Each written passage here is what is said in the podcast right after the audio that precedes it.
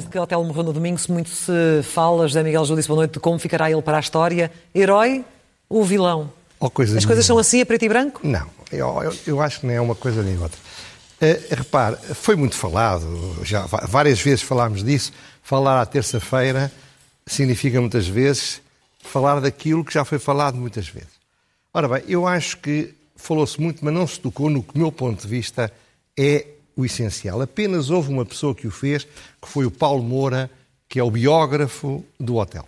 Ora bem, ele acho o que vou abordá-lo não pelo facto de ter tido um homem que foi essencial no momento em que adquirimos a liberdade, mas também foi essencial no momento em que liderou os que queriam dar cabo da liberdade. Sim. Isto num espaço de cinco ou seis anos. Como, aliás, escreveu Paulo Moura, que eu cito, ele sempre gostou de aplausos. Queria ser ator, quando era miúdo, não queria ser militar, adorava falar, ser ouvido, rodear-se de pessoas, de amigos, era amigo de toda a gente. Gostava do palco. Gostava do palco. Basicamente, Hotel Sarava de Carvalho é um ator. Eu julgo que é o que está ali dito no, no rodapé. Foi sempre um ator. Repare, quando chegou à Guiné, eh, ele era o homem que o Spínola tinha para andar a convencer os jornalistas nacionais e estrangeiros da bondade da estratégia do poder colonial português. Depois, antes disso, segundo me disseram, não sei se é verdade, chegou a ser graduado da Mocidade Portuguesa. Isto é, todos tínhamos de fazer a Mocidade Portuguesa no que é agora o quinto e o sexto ano, pois só, é, só ficavam os que voluntariamente assim queriam ser. Aderiu ao spinolismo, era um spinolista, aliás, foram os spinolistas que o colocaram no Copcon. Sim? Foi mandado por, por Luís falarei isso à frente, foi mandado por Spínola para vigiar o Mário Soares a Moçambique, depois fez coisas que eu nem quero contar, não vale a pena. Aderiu sempre com muita teatralidade, foi o mais corajoso e o mais atrevido naquele momento decisivo, isto é, sem ele e sem Spínola, tenho, tenho consciência que muito provavelmente o 25 de Abril tinha sussurrado, não quer dizer que não acontecesse mais tarde, mas naquele momento. Agora, depois, a popularidade deu-lhe volta à cabeça. Como a qualquer grande ator. Os atores são divas.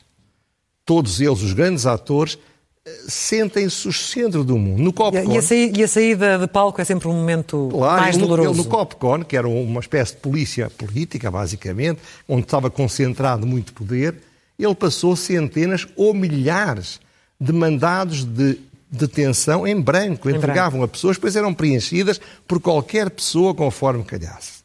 Ideologicamente, nessa célebre viagem com o Mário Soares, que o Mário Soares me contou uma vez numa noite cavaqueira, ele eh, afirmou ao Mário Soares que era realmente socialista desse modo dos nórdicos.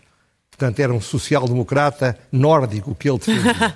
Se bem que o encontro com o Olaf Palme mostrou uma coisa Isso diferente. penso, que não é, isso penso que não é verdade, sabe? Sempre mas- ouvi dizer, mas já ouvi desmentir. Eu já- já- já li muito sobre sei, isso também, mas sei. sim. E depois, através de bravatas pró- próprias, de muito incenso que foi aspergido, e ele, como toda a gente, é, é sensível à lisonja, habituou-se ao desprezo pelos direitos humanos, sonhou ser o novo Fidel Castro Sim.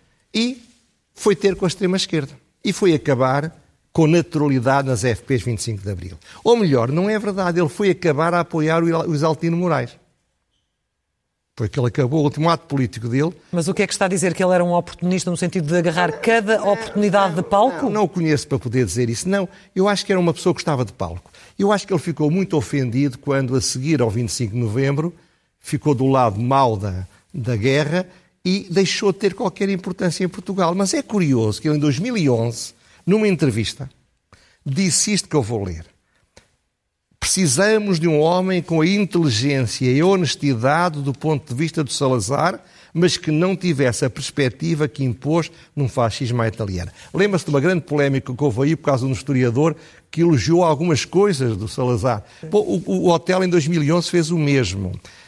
Isto é, a vontade de ficar na história também lhe fez esta coisa extraordinária. Fez atas das reuniões secretas da- das FPs 25 de Abril e com isso meteu toda a gente na cadeia porque a prova estava toda feita. Ele queria guardar atas para quê? Para um dia construir a história de um grande tribuno, de um grande líder das massas. Mas já em 25 de novembro ele tinha-se tirado o tapete aos seus apoiantes. Como se lembra, ele era o líder do que se tinham revoltado, mas teve horas, horas e horas a discutir em cima do muro e acabou por agarrar-se ao Vasco Lourenço a soluçar e a chorar, mas deixando pendurados todos aqueles que nele tinham confiado. O PC, que é profissional, prudente e muito responsável, nunca lhe achou graça. Nunca quis ter nada a ver com ele, desde sempre. Hum. Basicamente, exceto o 25 de Abril, ainda bem, ele fez tudo mal, sobretudo para aqueles com os que ele se aliou. E isto mostra, portanto, que ele é um ator, é uma personagem que passou neste período muito conturbado, não tinha as condições mínimas, não tinha as qualidades mínimas, não podia ser aquilo que foi. Nem todos podemos. E realmente o que ele é, é foi um ator. É isto, sobretudo. Portanto, nem herói nem vilão. Nem herói nem vilão, quer dizer, ele, ele, ele fez, fez coisas certas, coisas erradas, mas sempre com uma ânsia de um protagonismo de palco que o levou a cometer muitos erros. Paz à sua alma, dizem-me as pessoas que o conheciam que era uma pessoa muito gentil, muito charmosa, um sedutor, como em regra os atores conseguem ser. Seja como for, eu acho que é incorreto dizer que ele é o herói da Revolução ou que ele é o, o, o vilão dos FPs 25 de Abril. As duas histórias são insuficientes para o perceber. Ele é e sempre foi, sobretudo, um ator. E de outros atores quer falar agora com apontamentos que aparentemente nada têm em comum, não é? Ora bem, uma das coisas que eu gosto é tentar pôr em comum coisas que aparentemente têm nada a ver umas com as outras. Neste caso, vou aproximar quatro ou cinco coisas. Primeiro, o que aconteceu em Reguengos de Monsaraz. Lembra-se? Umas pessoas tentaram invadir um restaurante, tentaram atropelar umas pessoas e a polícia passeava-se, a GNR passeava-se cautelosamente como se andasse a vigiar uma pacífica missa de domingo. Depois, em Vila Nove Mil Fontes, a ser verdade, adolescentes de 14, 15, 16 anos, Demos notícia disso completamente bêbados e drogados, uhum. durante uma noite em que supostamente há estes cuidados todos, não sei o quê, desfizeram coisas, partiram coisas, etc. Depois, o Tribunal Constitucional declarou que aquelas medidas que o Presidente da República, dizendo que a política é mais importante que o direito, tinha aprovado. Da norma travão, das, dos apoios sociais? Era, aquelas, era, por unanimidade, todos os juízes do Tribunal Constitucional fizeram isso. E o Presidente, o Primeiro-Ministro e o Governo têm aplicado medidas que deveriam exigir o estado de emergência, mas como o Presidente da República disse que não lhes dava o estado de emergência, eles aplicaram na mesma sem haver estado de emergência. Ora bem, o ponto aqui, o que isto tudo tem de comum, é que há um total, absoluto e constante desrespeito das leis. A lei não é uma coisa que interessa aos juristas, a lei é o que garante a nossa liberdade. A lei é que nos torna iguais e, portanto, é aquilo que faz a base, o cimento da democracia.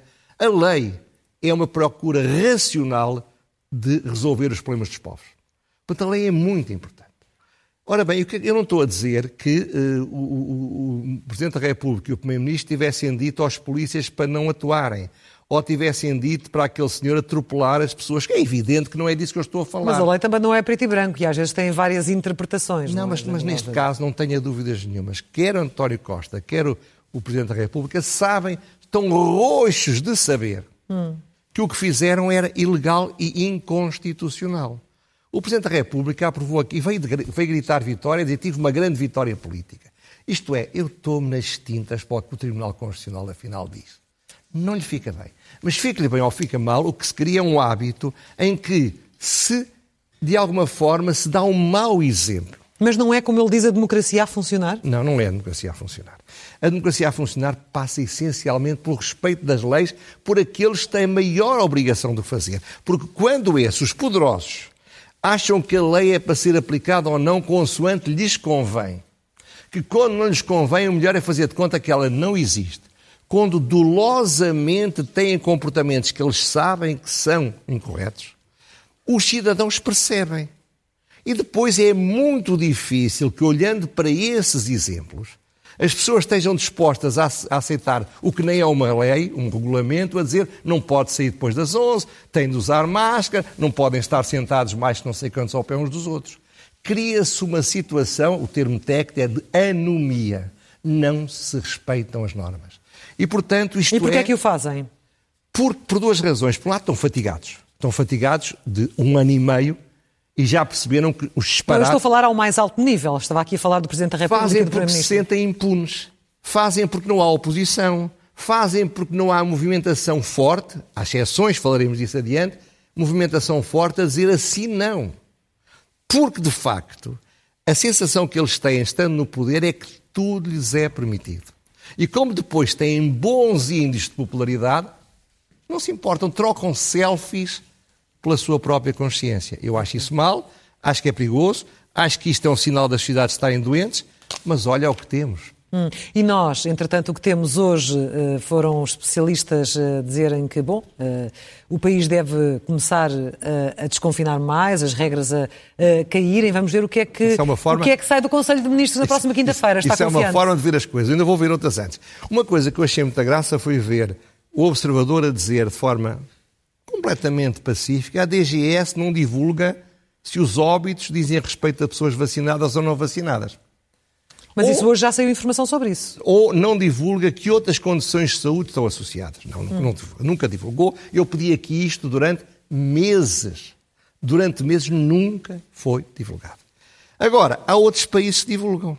A Inglaterra tem plataformas públicas em que isto está feito e, por exemplo, Financial Times, nós vamos agora aproximar-nos do quadro, como eu gosto de dizer. Sim. O Financial Times fez um estudo com vários indicadores, claro, não é só, não é só números, em que demonstrava que por cada um milhão de pessoas, 920 mil vacinadas, 80 mil não vacinadas, a, a probabilidade das pessoas serem internadas é 20 vezes maior não tendo sido vacinadas do que tendo sido vacinadas. Nós temos visto gráficos semelhantes a este, já referentes aos Aliás, dados eu, eu apresentei, em um Portugal. há, eu apresentei Sim. um há 15 dias. Sim. O que isto demonstra, é importante ver-se, é, no fundo, é desde janeiro de 21 até, até julho, até agora, é também do Financial Times, se não tivesse havido vacinas, os internamentos estariam a um nível superior a janeiro, janeiro de Inglaterra. Sim. É claro que, como eles próprios dizem, com muito menos gravidade. Mas com, o com as vacinas há de facto uma redução muito substancial. O que demonstra aquilo que muitas pessoas têm dito é que de facto não podemos estar a, a gerir a pandemia, se é que ainda há pandemia, como se não houvesse vacinas. E às vezes as coisas são ou são dadas todas prontas a comer, ou há mau trabalho jornalístico. Vou dar um exemplo do jornal, aliás, que eu muitas vezes cito e com muito respeito, que é o Observador. Ora bem, eis o que é o gráfico seguinte. E que se refere Ah, não, não, isto ainda não é. Isto é, peço desculpa. Este indicador é muito importante. É um indicador tirado dos, daquele, daquele gráfico que foi feito pela Ordem dos Pela Médicos Ordem. e pelo Instituto Superior Sim. Técnico. E repare, no dia 20 de julho, não é junho, é julho, Julho. peço desculpa, está um gralha. No dia 20 de julho, começou uma descida, portanto, uma semana antes, uma descida intensa deste, neste mapa, que é só, são pessoas que eu chamo sanitaristas. São pessoas que olham para este problema do ponto de vista da prioridade dada à luta contra a pandemia do COVID, da Covid. Ora bem, estamos a reagir com uma semana de atraso e uma semana de, de- desta legislação, não desta legislação não, destas práticas proibitivas fazem muito mal à saúde, fazem muito mal à psicologia, fazem muito mal à economia e bastava olharem para este gráfico. Mas sabe que a ministra, quando lhe falaram deste gráfico, ela disse ah, eu já, nós já estamos a fazer isto tudo. E segundo me disse uma autoridade importante da Ordem dos Médicos, é bom in- investigarem, ela nunca recebeu a Ordem dos Médicos. Nunca recebeu. Isto é a Ministra da Saúde. Isso não faz Portanto, sentido. agora, Mas este é aquele- gráfico que a Ordem apresentou mais o Instituto Superior Técnico, em que ah, sugeria ah, juntarem-se mais dois parâmetros aos atuais, alter- altera- ao RT e à é incidência, Isso altera completamente. com as mundo, mortes e com os internamentos Mas em unidades de altera completamente o paradigma, claro. Sim, claro. Completamente o paradigma. E é muito mais fiável. Mas isto é porque estamos na fase das vacinas, José Miguel. Claro, porque Isto era impossível no ano passado. as vacinas, o, o que eu me queixo é das autoridades sanitárias portuguesas, já iremos falar disso mais, obrigar uma pessoa que, este, que tenha dupla vacina e que por causa disso fica 14 dias por ter internar, em quarentena por ter estado em contato com uma pessoa que estava positivo, que nem poderia ter nem estado doente, é, é nisso que vivemos. Claro. Olhem para estes gráficos. O tal gráfico, o tal da história dos jornais são quatro afirmações que eu vi fazer no, no, no, no Observador, no Observador podia haver em qualquer outro. 70% das pessoas em unidades de cuidados intensivos têm menos de 59 anos. Sim. Muito bem, mas que, quantas são essas 70 pessoas? São, são 140 pessoas e com menos de 59 anos há 7,2 milhões. Sim. Portanto, isto é, em termos reais, nada. 17,8% abaixo dos 40 anos estão em unidades de cuidados intensivos. Quantas são? São 36 pessoas em 4,2 milhões. 2% dos doentes internados com vacinação completa. 2%. Certo. Tanta gente. São 18 pessoas. Sim, são. 18 no total de 5,2 milhões. 5% dos doentes em unidades de cuidados intensivos estão com vacinação completa. Quantos são? 5%. É enorme. A verdade é que são 10 pessoas. 10 pessoas em, 5, em 4,2 milhões. Não, 5,2, peço desculpa. Certo. 10 pessoas em 5,2. Ou seja, também era a forma como é construído o título e o destaque nestas notícias que acha que deveria uh, retirar-se a carga que não, as percentagens sempre eu, têm. Isto é. Mas não deixam de ser títulos completamente verdadeiros pois, em sabe, relação aos fatos. Como títulos verdadeiros se mente muito. E eu, não estou a dizer que seja intencionalmente. Mas tem a ver com a percepção. Pode ser intencional, pode ser falta de competência ou pode ser um puro desleixo. Hum. Mas a história verdadeira, a história a vermelho, dá liberdade. A história a preto dá pânico e continua a injetar-se pânico nas pessoas todos os dias para uma situação em que é evidente que as 10 pessoas que estão nos, nos cuidados intensivos, vacinados, estão a sofrer, estão mal, podem morrer, isso é horrível.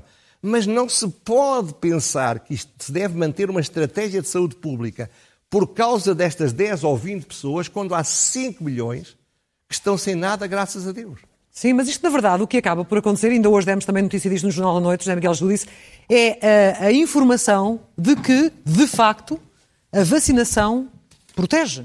Protege. É também isso que sai daqui. É a vacinação mas, mas, repara, protege. a vacinação protege, mas aquela notícia a preto parece dizer que não protege, que não vale a pena ser vacinado. E vale a pena ser vacinado. O que são, é apenas, dizer... são apenas 5 ou 2% que estão vacinados. Mas, todos os restos, mas, mas todos os restantes é um número estão. assustador. 10 pessoas não é um número assustador. Deixe-me ter a minha opinião. Sim, sim, claro que Bom, sim, claro que Ora sim. bem, mas vamos para a frente. O problema aqui é o seguinte, é que mas a verdade é que as coisas estão a mudar, a realidade neste momento perante os números está a ficar muito diferente graças mas à vacinação. Estão, mas há forças poderosíssimas a resistir a essa mesma mudança, a começar pelo Ministério da Saúde. Você repare, o Financial Times... Mas não está, não está confiante na quinta-feira as coisas mudem? Mas não mudam o suficiente, vão, sabe, vão, mudar, vão mudar sabe quando?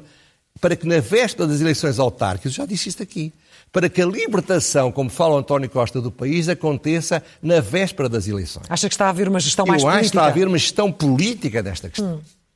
E daí tem... a questão da libertação uh, no final do verão? Pois, a libertação não é no final, depois no final do verão, 25, acho que é 25 de fevereiro. Total. As eleições são quando? As eleições uh, são no final de setembro? São 26, são 26. Está a haver a notícia maravilhosa no sábado de voto. Hum. Ora bem, por outro lado, há um ponto muito mais importante. O Financial Times refere também que nos Inglaterra, 17 dos infectados com a variante Delta, 17% dos infectados com a variante Delta, mais do que aqui, estavam vacinados há mais de 14 dias. Isto é, a vacina não protege completamente. Totalmente, claro. Só que, só que protege a ponto de não terem doenças graves. E mais, o estudo também foi feito e demonstra que alguém completamente vacinado com 80 anos tem o mesmo risco que uma pessoa de 50 anos que não esteja vacinado. E uma informação que falta dizer é porque é que estão a morrer as pessoas com 80 anos. Alguém me disse dois casos de pessoas que morreram porque foram internados com cancro, tiveram quimioterapia, ficaram sem imunidades e algum pouquinho que houvesse de, de, de vírus veio ao de cima. Sabe que as, as, análises que se fazem dos vírus de, da pandemia têm um grau pós-lares e outro grau quando não é pós-lares? Hum. Sabe que baliza-se o número abaixo do qual se entende que a pessoa não tem vírus, mas realmente tem vírus.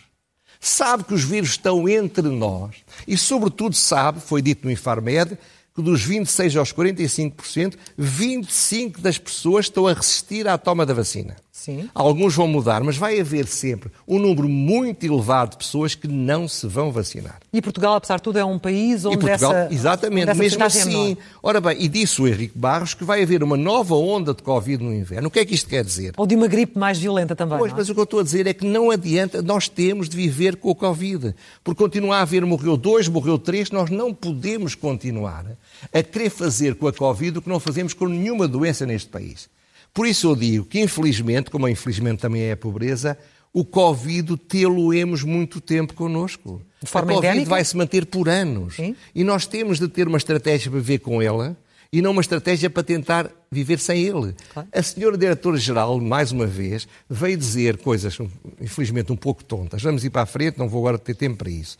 Portanto, fundamentalmente, estamos com pouco tempo, volto a dizer, o problema é que é estes abusos, esses exageros, esta sobreproteção de pessoas que não precisam. Por exemplo, porquê vacinar crianças de 12 aos 12 aos 16 anos? A diretora-geral disse, porque podem pegar a outros. Mas vai-se vacinar crianças quando não há segurança total? Para quê? Para proteger os outros como uma estratégia de Aí saúde estão, pública? estão bastante divididos, como vimos hoje. Não é? está bem, mas eu não estou dividido, acho isso um erro. Bom, o- temos de passar aos, aos, aos, aos programas. Quer rematar esta questão É, da, da tempo, não Covid-19? é? Muito bem, quer avançar para as, Para- para as rubricas. Para as rubricas, então Não, não vamos avançar para o elogio.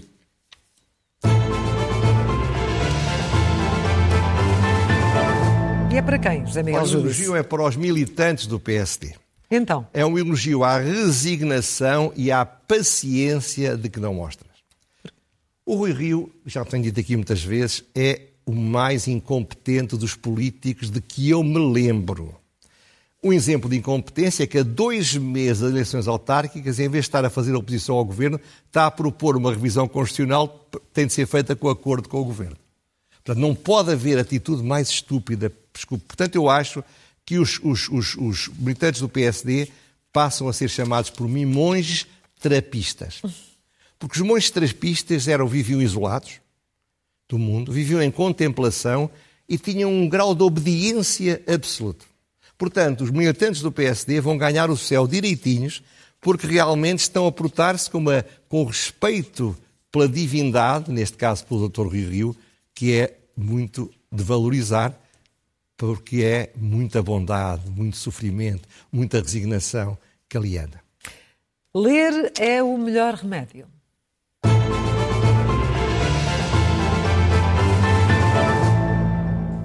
Como estamos em férias, vão três sugestões. Certo.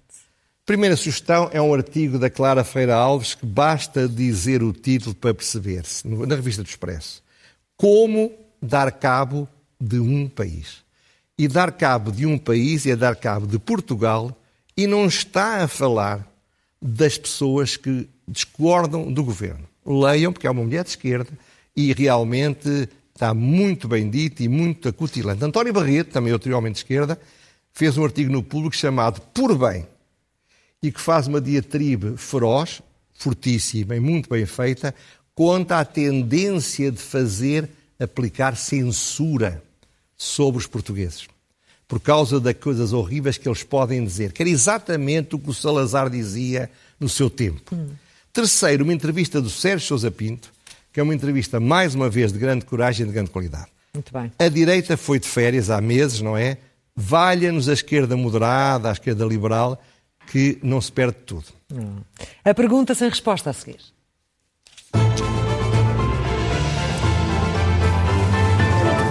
É muito rápido. A que velocidade é que ia o carro do ministro? Já fez essa pergunta tantas vezes? Pois, a- a- o que é que se passou com as telas do Palácio Bruné? Mais tantas vezes fez essa Isto é, pergunta? é para demonstrar aquilo que uma vez aqui disse. O poder político não dá respostas aos cidadãos até ver que eles se esqueçam. Repare, já ninguém fala do carro do, do ministro. Eu vou continuar a falar todas as semanas. Todas as semanas, para que ninguém se esqueça. E finalmente a loucura mansa.